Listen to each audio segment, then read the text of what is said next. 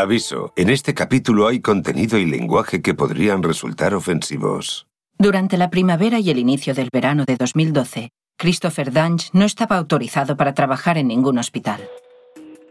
Kimberly Morgan, que había sido su asistente y su novia, lo había dejado.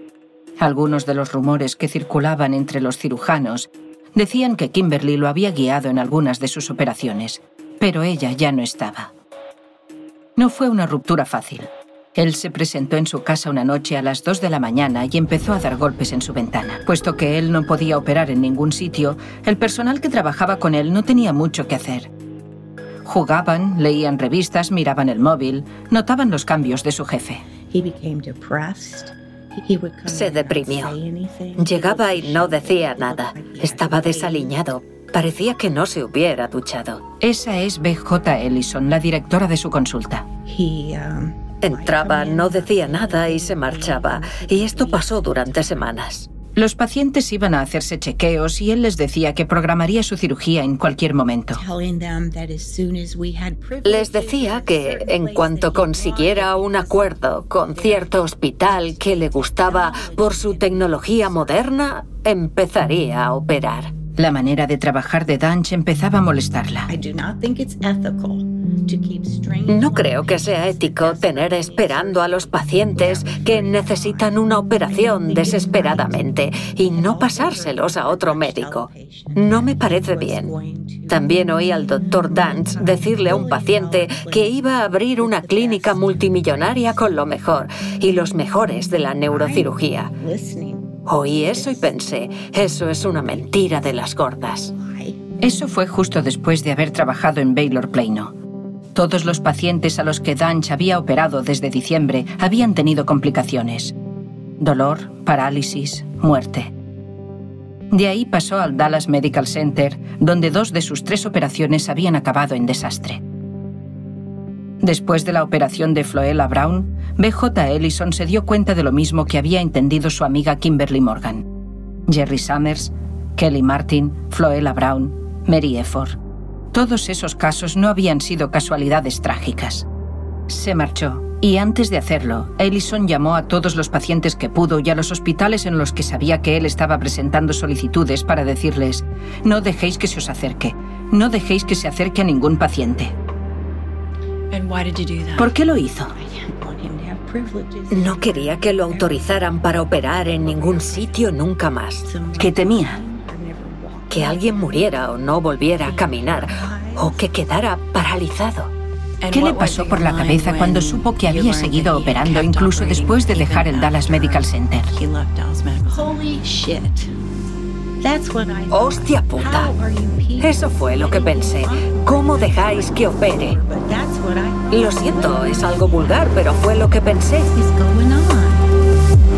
¿Qué demonios está pasando?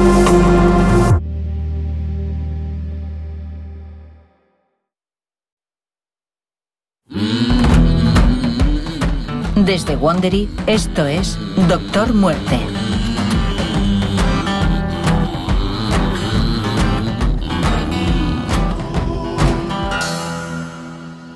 Capítulo 4. Desalmado.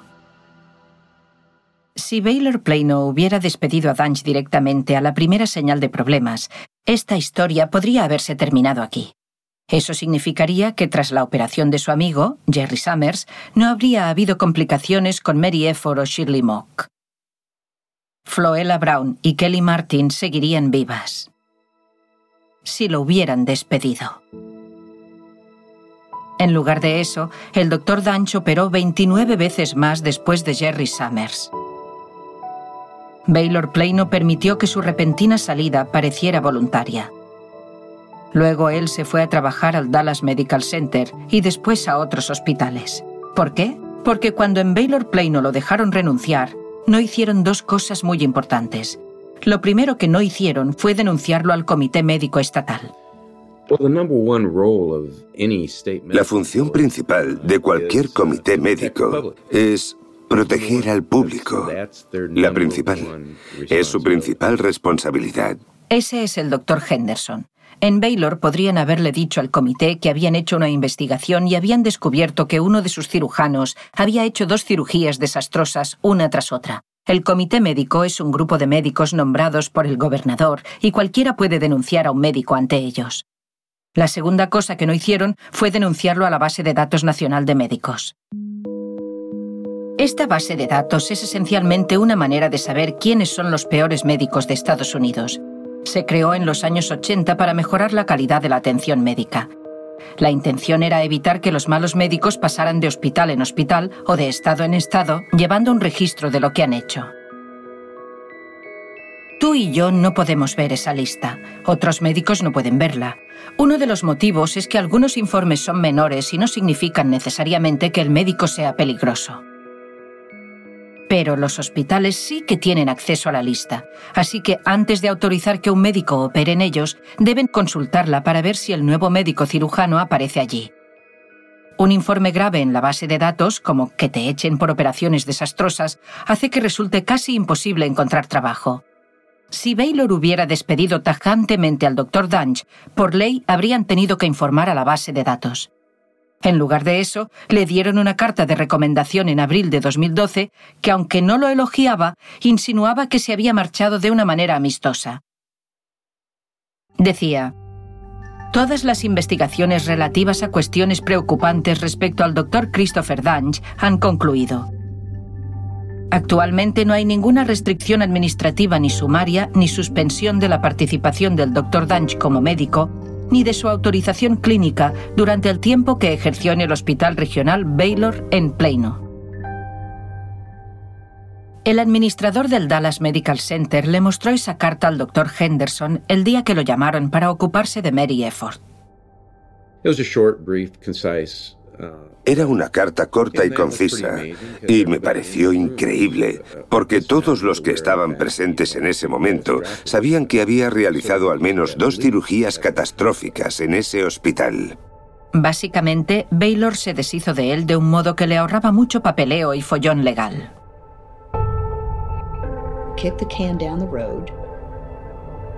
Chutar la pelota hacia adelante y protegerte tú primero y al médico después. Que sea problema de otro. Para Laura no tenía sentido que Baylor quisiera proteger al Dr. Danch. Así que habló con Kay Van Way, una abogada especializada en mala praxis de Dallas, que acabaría representando a más de una docena de los pacientes del Dr. Danch. Se unió al Dr. Henderson para intentar detener a Christopher Danch. Van Way le explicó a Laura que si Baylor lo hubiera despedido y denunciado, ellos serían los que tendrían que hacer frente a un montón de costes legales. Entonces, si el Dr. Dunch no hubiera podido operar en ningún otro hospital, Teóricamente podría haber denunciado a Baylor diciendo, yo podría estar ganando dos millones al año y vosotros tomasteis la decisión equivocada conmigo. No teníais suficientes pruebas en mi contra y me habéis arruinado la carrera. Me debéis dos millones de dólares al año durante el resto de mi vida. Que quede claro, con su historial, sería absurdo que el doctor Danch pudiera demostrar que lo habían echado injustamente. Pero el miedo a la demanda y esa cultura del silencio son cosas reales. Tan reales que un comité de vigilancia llamado Public Citizen hizo un estudio hace unos años para ver si esto es algo que los hospitales hacen a menudo. Descubrieron que más de la mitad de los hospitales del país nunca han denunciado a ningún médico, el Dallas Medical Center, donde dos de los tres casos de Danch acabaron en tragedia, tampoco lo denunció. Quizá te estés preguntando si su nombre llegó por fin a la base de datos. Sus informes no están disponibles para el público, pero conseguí el archivo del Dr. Danch gracias a un contacto externo. A Christopher Danch sí que lo denunciaron finalmente. Fue el Methodist Hospital de McKinney, un barrio residencial de Dallas. Él nunca llegó a trabajar allí, pero sí solicitó trabajo. Y con la información que tenían sobre lo ocurrido en Baylor, el Methodist McKinney rechazó la solicitud e hizo lo que Baylor debería haber hecho, informó a la base de datos. Por favor, deje su nombre, su número de teléfono y su mensaje y le llamaremos lo antes posible. Gracias, que tenga un buen día. Como te imaginarás, Laura tenía muchas preguntas para hacerle a Baylor. Envió correos y dejó mensajes durante meses. Hola Nicky, soy Laura Bale. Quería saber si habías recibido mi último correo. Tengo algunas preguntas más. Te agradecería que me llamaras. Gracias. El doctor Henderson sí que lo consiguió. Hola, Sherry. Soy el doctor Robert J. Henderson. Necesito hablar con su director general o administrador del hospital. Bien. Jerry Garrison es nuestra presidenta. ¿Es con ella con quien quiere hablar? Jerry Garrison. Bien, vale. Un momento. Gracias. Esto fue el 30 de julio de 2012, después de que el doctor Henderson había operado a Mary Efford en el Dallas Medical Center.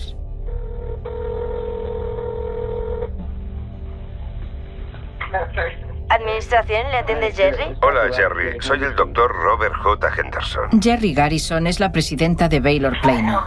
Hola, ¿qué tal? Bien, eh, esperaba que pudiera ayudarme con un problema. Haré lo que pueda.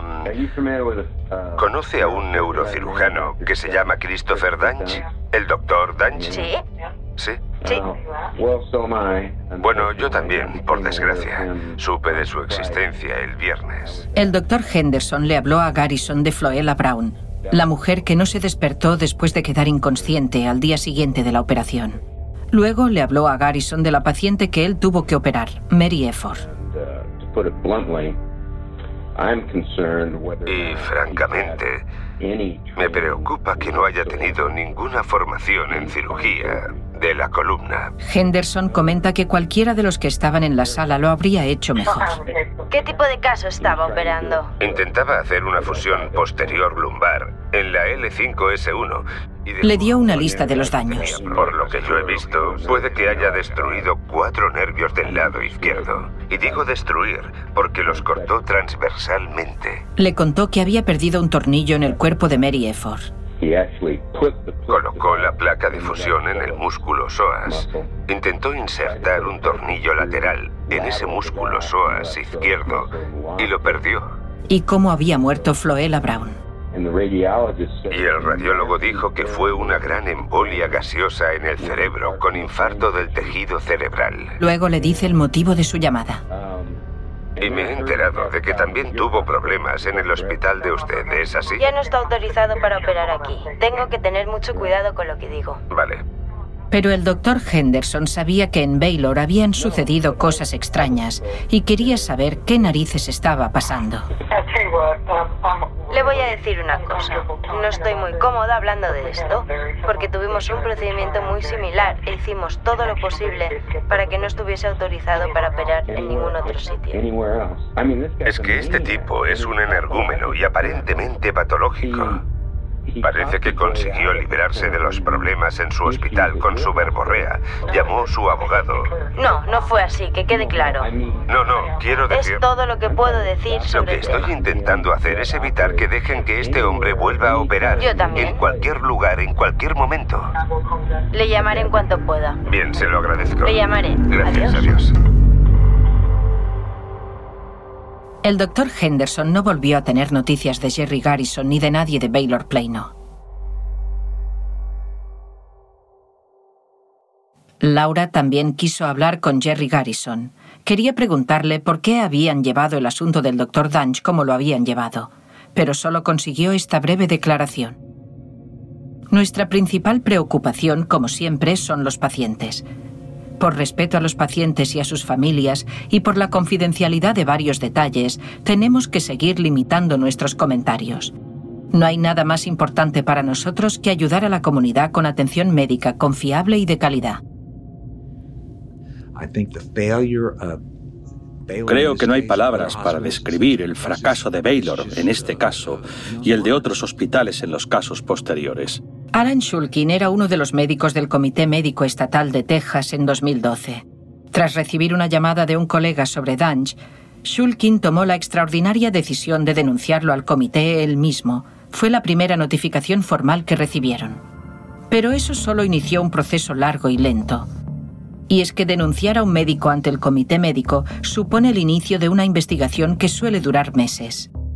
Se critica mucho la velocidad a la que trabajan, pero en la mayor parte de los casos eso no es necesariamente malo.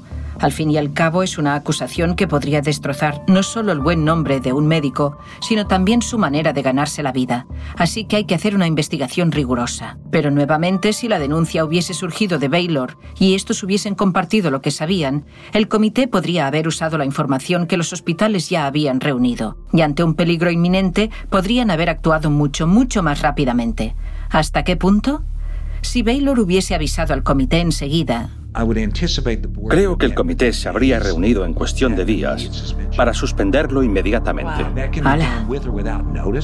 Eso se puede hacer con o sin preaviso. Si alguien es tan peligroso, el comité puede decir basta. Ya vendrá y nos contará si estamos equivocados y usted tiene razón. Pero de momento pare para proteger al público. Lo echaron alrededor de marzo o abril de 2012. ¿Me está usted diciendo entonces que si hubiesen notificado al comité, lo podrían haber frenado al cabo de unos días? Deberían haberlo hecho. No deberían haber tenido miedo de hacerlo. ¿Qué es lo peor que puede pasar? ¿Una demanda? Venga. ¿Dinero? Los pacientes están muriendo y ustedes no denuncian por temor a una demanda. Sé que no puede hablar por Baylor, pero estoy aquí sentada pensando, ¿por qué habrían de protegerlo? ¿Qué es lo que había en juego? Lo, lo iban a echar, entonces, ¿qué ganaban al no denunciarlo? No tengo ni idea. Quizás no querían todo ese follón, entre comillas. No tengo ni idea. ¿Cree que esto pasa a menudo? Sí.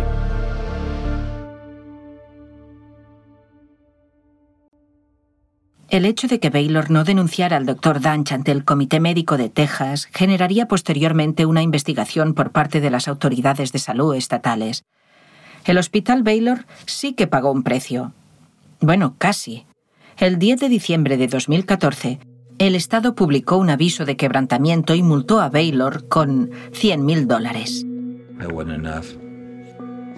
No fue suficiente, había muerto gente y siguió muriendo gente. Es absolutamente indignante. Faltan palabras para describirlo. Fue una falla moral, humana. El sistema existe para detener este tipo de cosas. La gente que tenía la posibilidad de hacer que el sistema funcionase hizo caso omiso. Casi exactamente un año después de la multa a Baylor, se retiraron la acusación y la multa. Entre tanto, Laura solicitó los informes de lo que había pasado, pero el Estado le dijo que eran confidenciales.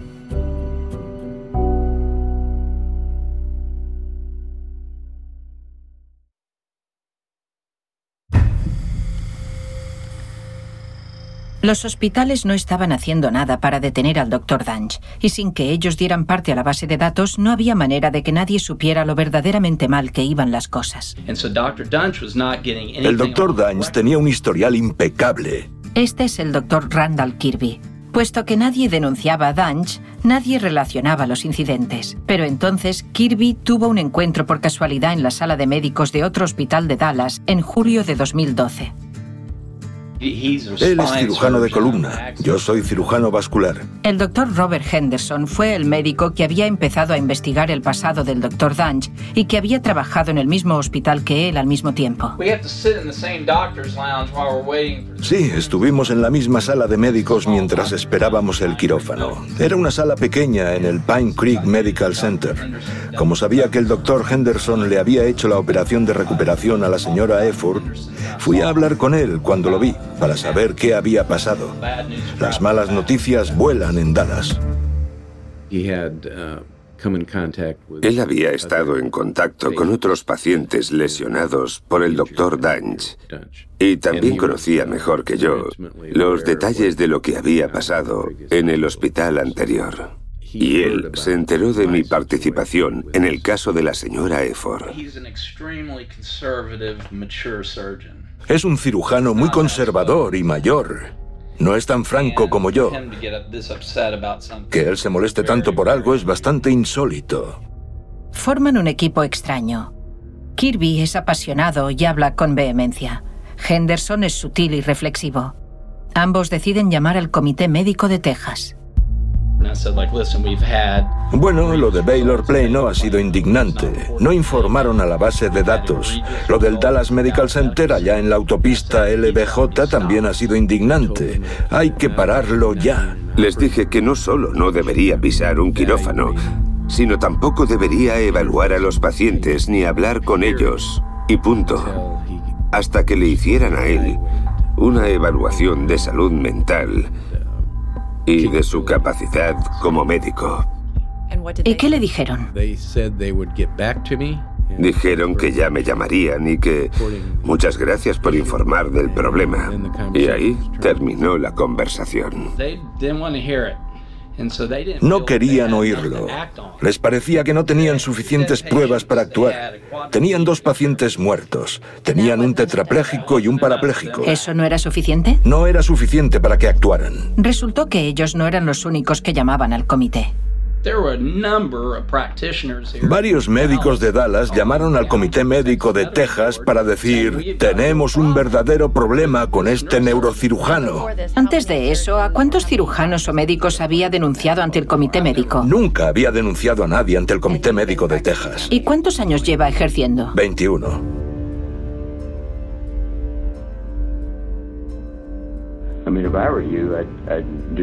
Yo en su lugar haría todo lo posible por decir, no, en este momento no puedo recomendarlo. Unas semanas después, Henderson recibió una llamada del ex supervisor de Danch de la Facultad de Medicina de la Universidad de Tennessee, el doctor Kevin Foley. No sé si recuerdas que Foley fue la persona con la que Henderson habló después de la operación de Mary Efford, cuando pensó que Danch tenía que ser un impostor. Foley también fue inversor de la empresa de Danch, Dysgenics. Christopher Danch estaba solicitando trabajo en un nuevo hospital. El hospital necesitaba que Foley respondiera nuevamente por la formación de Danch. Y medio me reí y dije, bueno, al menos ya sabe dónde meterlo. Pero el doctor Foley le dijo que no podía mencionar lo que había oído en Dallas. Me dijo, bueno, no es tan sencillo. Me preguntan cómo se comportó bajo mi tutela. Estuvo bajo mi tutela durante un año e hizo unos seis meses de operaciones y seis meses de investigación porque también tiene un doctorado. Y me dijo, ¿lo hizo bien? Bueno, del montón. ¿Era un gran médico? No. ¿Era un médico horrible? No. Era del montón. Solo me preguntan eso, que cómo era cuando estuvo bajo mi tutela. Y yo le dije, vale, pero si le preguntan si lo recomendaría para trabajar en un hospital, me dijo, no, no hay preguntas así. Y yo insistí, ¿ninguna? Foley le dijo que había un espacio en el formulario para poner sugerencias y que cuando le había llegado el mismo formulario del Dallas Medical Center, lo había rellenado diciendo que había dos casos problemáticos en su anterior hospital que habría que investigar. Le dije, eso, dígales lo que sabe. Me dijo, bueno, lo que pasa es que yo no lo he visto. Y le dije, pues use mi nombre porque se lo he contado yo y yo vi personalmente los daños que causó. Me dijo, bueno, eso no lo puedo hacer. Foley le contó a Henderson el caso de un médico de Tennessee que quiso detener a otro médico que creía que era peligroso. El segundo médico, el acusado, demandó al primer médico y ganó. Me dijo, la verdad es que yo no sé de ningún médico que le escriba una carta de referencia negativa a otro médico en Tennessee. Me quedé de piedra cuando me dijo eso. Y le dije, Usted está en una situación única. Le notifican cada vez que este hombre quiere trabajar en algún sitio. Y ahora se encuentra usted en una situación aún más singular. Porque le han comunicado que ha hecho dos cirugías catastróficas en Baylor y ahora otros dos incidentes catastróficos dentro de un plazo de seis, ocho semanas en otro hospital. ¿Cómo puede ser que esto no lo alarme a usted o alguien más en su situación que tenga algo de control sobre esto. El doctor Foley dijo que había un límite a lo que él podía hacer, porque él no había sido testigo de ninguna incompetencia grave. Pero dijo que los hospitales eran los que tenían la responsabilidad de investigarlo. Tengo que devolverle la pelota a Dallas, dijo Foley. Mientras siguen hablando, se nota cómo aumenta la frustración del doctor Henderson mientras intenta que Foley escriba algo en el formulario que pueda detener a Danch. Le dije, haga lo que tenga que hacer, Pero yo sé lo que yo haría. Diría la verdad y haría todo lo posible para que ese hombre no pudiera no solo diagnosticar a los pacientes, sino tratarlos quirúrgicamente en el futuro previsible. Finalmente, el doctor Henderson le dice al doctor Foley que tiene que colgar. Bueno, tengo a la paciente que estoy tratando en mi despacho. La han traído en camilla desde el centro de rehabilitación. Así que... La paciente que acababa de llegar para hacer seguimiento era Mary Efford. Adiós.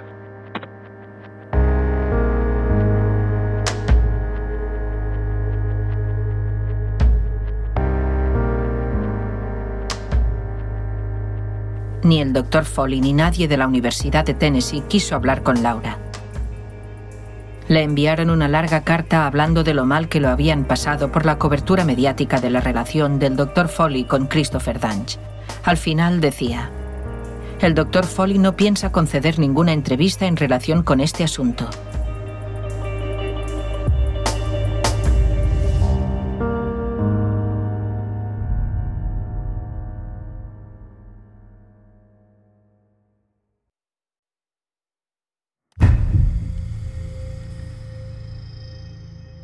El doctor Henderson y el doctor Kirby no supieron nada de Christopher Danch durante unos meses. Pensaron que finalmente estaba acabado, que sus errores médicos lo habían condenado y que ya no iba a operar.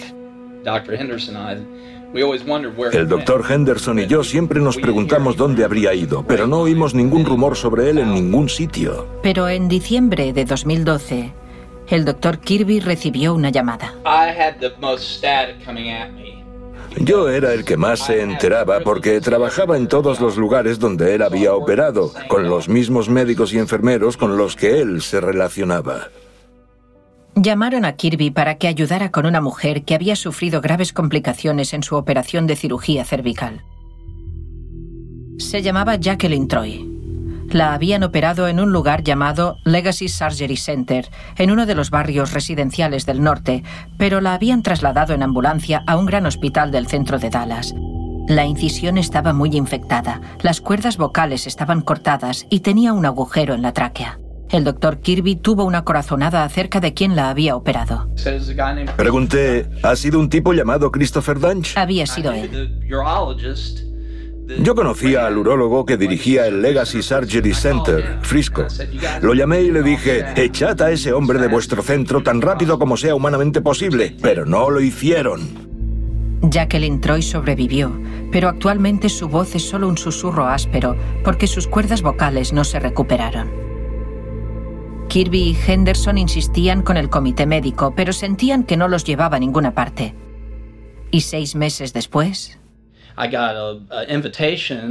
me invitaron a un buen restaurante aquí en Dallas, el Old Warshow, para conocer al Dr. Danch. Querían presentármelo como el nuevo cirujano de columna del University General Hospital. El hospital se llama University General, pero no está asociado a ninguna universidad. Antes se llamaba Hospital Southampton Community, pero en 2012 cambió de dueños. En ese momento el cambio se recibió bien. El hospital, que para entonces ya había quebrado dos veces, está en el sur de Dallas, en una parte más modesta de la ciudad, donde no hay muchos hospitales buenos. Cuando Kirby recibió la invitación, los llamé y monté un follón impresionante, pero el doctor Chahadi, el dueño del University General, me dijo que no podía hacer nada porque no había hecho nada grave en el University General Hospital. Era mentira, porque estaba dando un resultado horrible. Pero el dueño del hospital creía que si echaba al doctor Danch, este lo demandaría. Supongo que no fue a la cena. No fui a la cena. ¿El doctor Chahadi le dijo que no había nada en la base de datos? Sí, me lo dijo, lo había comprobado. Eso no era cierto. Tengo el informe de la base de datos que recibieron y lo decía claramente. Bueno, se niega. No me ha devuelto las llamadas en dos años. Me dijo, Randy, Randy, Randy, no podemos hacer nada al respecto. Tiene un historial impecable. Aunque haya tenido complicaciones, demandaría al hospital si lo echáramos. Menos de dos semanas más tarde, el 13 de junio de 2013, los miedos de Kirby se hicieron realidad. El dueño del hospital lo llamó. Me dijo, Randy, tenías razón, tenemos un problemón y tú eres el único que lo puede arreglar. Jeff Glidewell se había roto la espalda en un accidente de moto hacía más de una década. Desde entonces estaba discapacitado. En 2012 se le había pinzado un nervio en el cuello. Cuando un disco pellizca un nervio, sientes como si te electrocutaran. Tenía que encontrar un neurocirujano que aceptara su seguro médico. Tras consultarlo en Google, encontró el sitio web de Christopher Danch. Uh, en la web um, decía que tenía un doctorado y que era neurocirujano. Su página era impresionante. Uh, Solo había buenas críticas y una lista de elogios de dos páginas de largo. Uh, había un vídeo de YouTube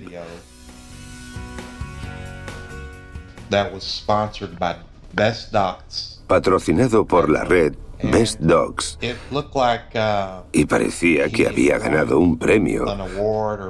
o lo estaban entrevistando. o lo grababan para demostrar lo buen médico que era. Es un milagro. Es lo único que puedo decir. El doctor Danch es un gran hombre. No me di cuenta de que eran anuncios pagados para su página web. El Dr. Danch no había ganado premios. El vídeo era un anuncio bien camuflado para que pareciera una distinción. Es el mejor médico al que pudieras acudir. Y si tienes los problemas que yo tuve, llámalo, porque él te curará. Y otra cosa, hay algo raro en la apariencia del Dr. Danch.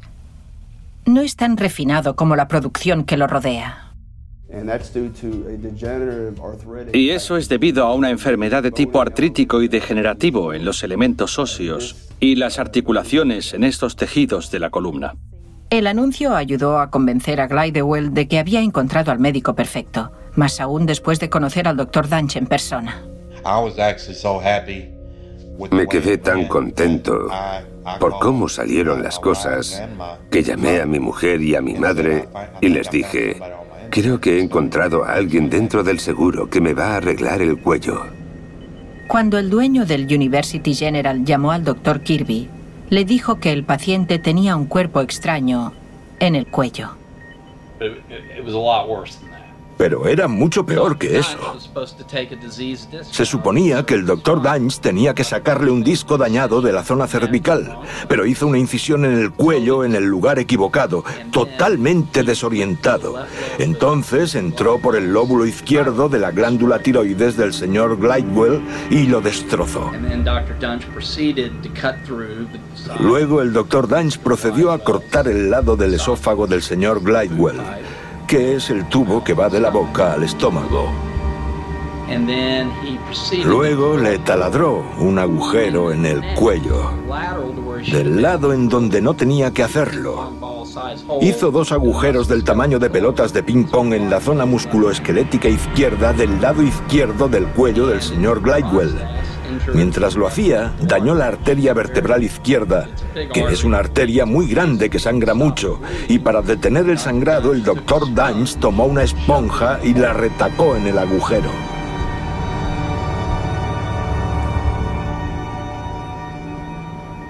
Y entonces, el doctor Danch cosió a Jeff Glidewell, dejando la esponja dentro. El cuerpo extraño era la esponja que le había dejado dentro del cuello. Cuando llegó el doctor Kirby, hizo que trasladaran a Glidewell a otro hospital. No estoy listo para esto. No, no lo estoy. Me molesta mucho. Me va a sentar fatal. El problema es que ya hemos empezado. Aquí está, aguantando que una enfermera le cambie el tubo de la garganta.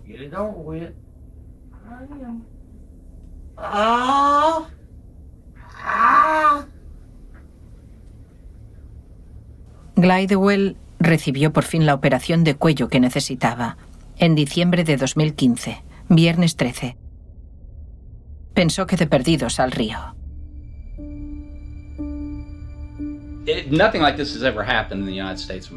Nunca había pasado algo así en Estados Unidos. Puede que haya pasado en algún otro sitio, pero nunca ha habido una secuencia de acontecimientos similar a esta. Aunque estuviera incapacitado, borracho y hubiera hecho esta horrible operación, habría derivado al paciente a alguien que se pudiera ocupar del problema y no lo hizo, desapareció sin más. En ese momento, el doctor Kirby decidió que eso iba más allá de los comités médicos y los administradores de los hospitales. Eso no fue una operación mal realizada, eso fue un intento de asesinato. Fue un delito. Era una persona que hacía daño a la gente intencionadamente. Se puso en contacto con el doctor Henderson. Había llegado el momento de notificar al fiscal general de Dallas en el próximo capítulo de Doctor Muerte.